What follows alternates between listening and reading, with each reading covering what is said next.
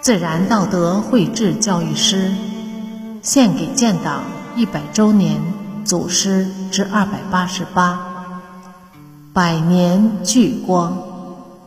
作者：山林子。吕大千，吕大谦，时任中共宾县代理特支书记。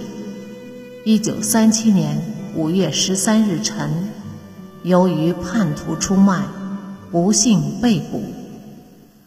吕大谦从被捕时就痛下以死报国的决心。入日本警长室后，他看到墙上有把佩刀。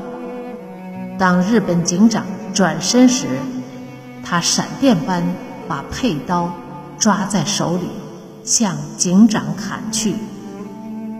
日本警长急躲进里屋，关上门。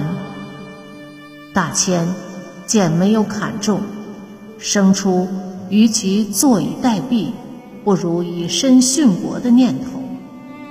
于是，他把刀往自己脖颈上抹，不成，因为那是一把无刃的指挥刀。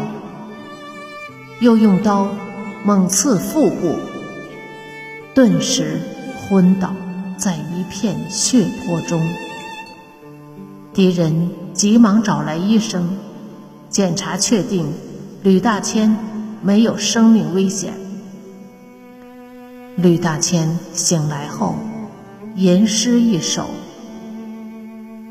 利用扣刀杀寇仇，一枪一奋不日休。纵然没有脱身计。”哪肯替灵绝楚秋？在狱中，他遭受了敌人的酷刑折磨，但对党、对救国事业忠贞不渝。一九三七年七月二十一日，吕大谦被押送到哈尔滨市圈河。